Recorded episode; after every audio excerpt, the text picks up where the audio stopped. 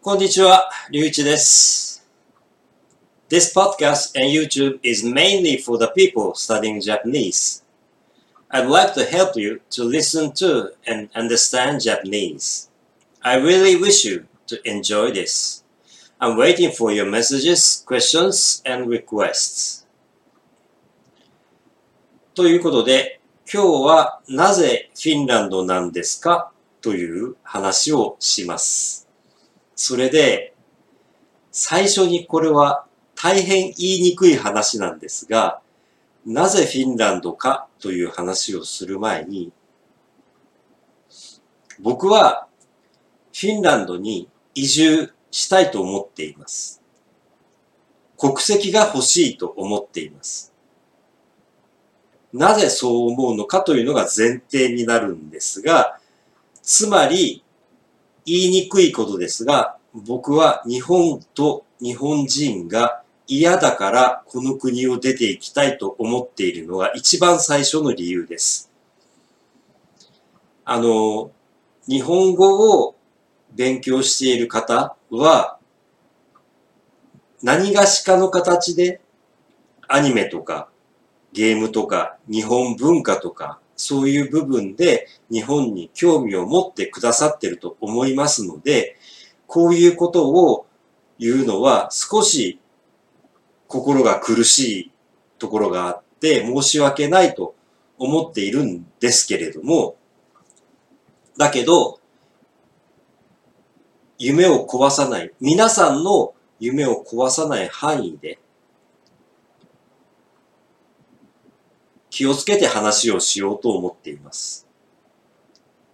今後、多少なりとも日本に対して批判的なことを僕は言ってしまうと思います。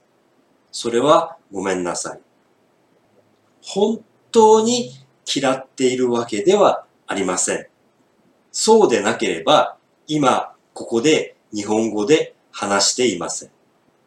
そして、国籍を他の国に移すということであれば、本当に自分がその国に行ってしまうことになりますから、本気で選びました。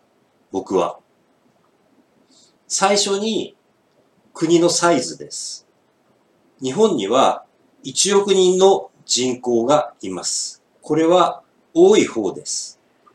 なので、人口の少ない国に行ってみたいと思いました。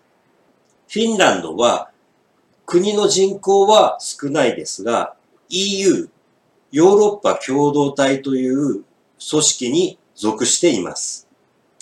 国そのものの人口は少なくても、EU という共同体で一緒になって動くことができる。その利益を得ることができる。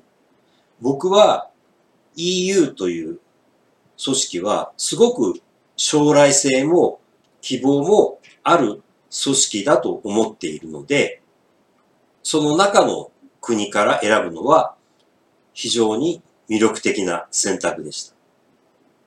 そして僕にとって一番大きいのは政治的な理由です。えー国によって理解に少しズレがあると思いますので、難しい表現にはなりますが、僕は自分の政治的な立ち位置はリベラルだと思っています。一番嫌なのは差別です。そういう意味でもフィンランドはとても理想的な国です。そして僕がフィンランドに対してものすごく魅力を感じているのはその歴史です。独立したのが1917年。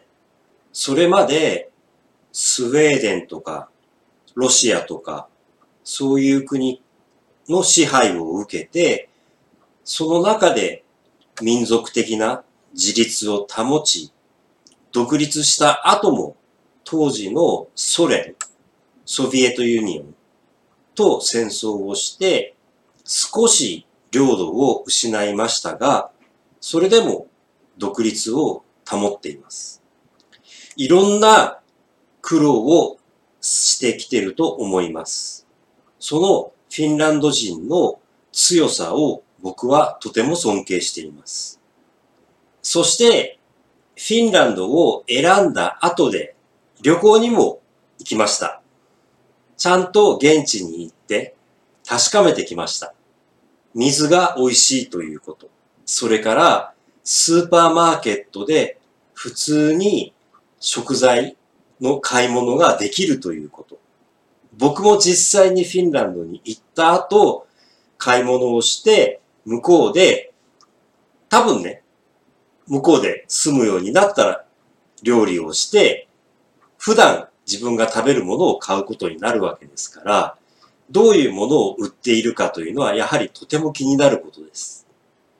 そして、コーヒーというトピックをすでに挙げていますが、僕はコーヒーが大好きなので、フィンランドのコーヒーが美味しいかどうかはきちんと確認しました。美味しかったです。実際に自分がフィンランドに行って、どういう生活をするのかということを少しイメージしながら旅行をしてきました。寒いです。それは寒いです。そして、特に北の方へ行くと、太陽が、真冬は太陽が見れません。僕はサーリセルカという北の町に行ったんですが、そこでは真冬だったんですけれども、明るくなるのが朝の10時ぐらい。そして、午後の3時になるともう暗くなってました。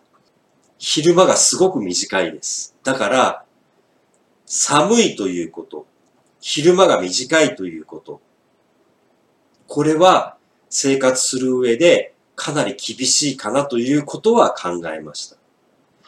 それからもう一つ、フィンランド語は難しいです。これはかなり難しいです。だけど、挑戦するのはとても楽しいので、頑張って勉強をしています。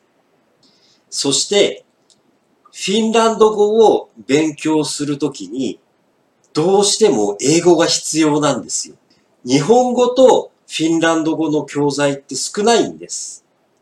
だからどうしても英語からフィンランド語を理解するということが増えます。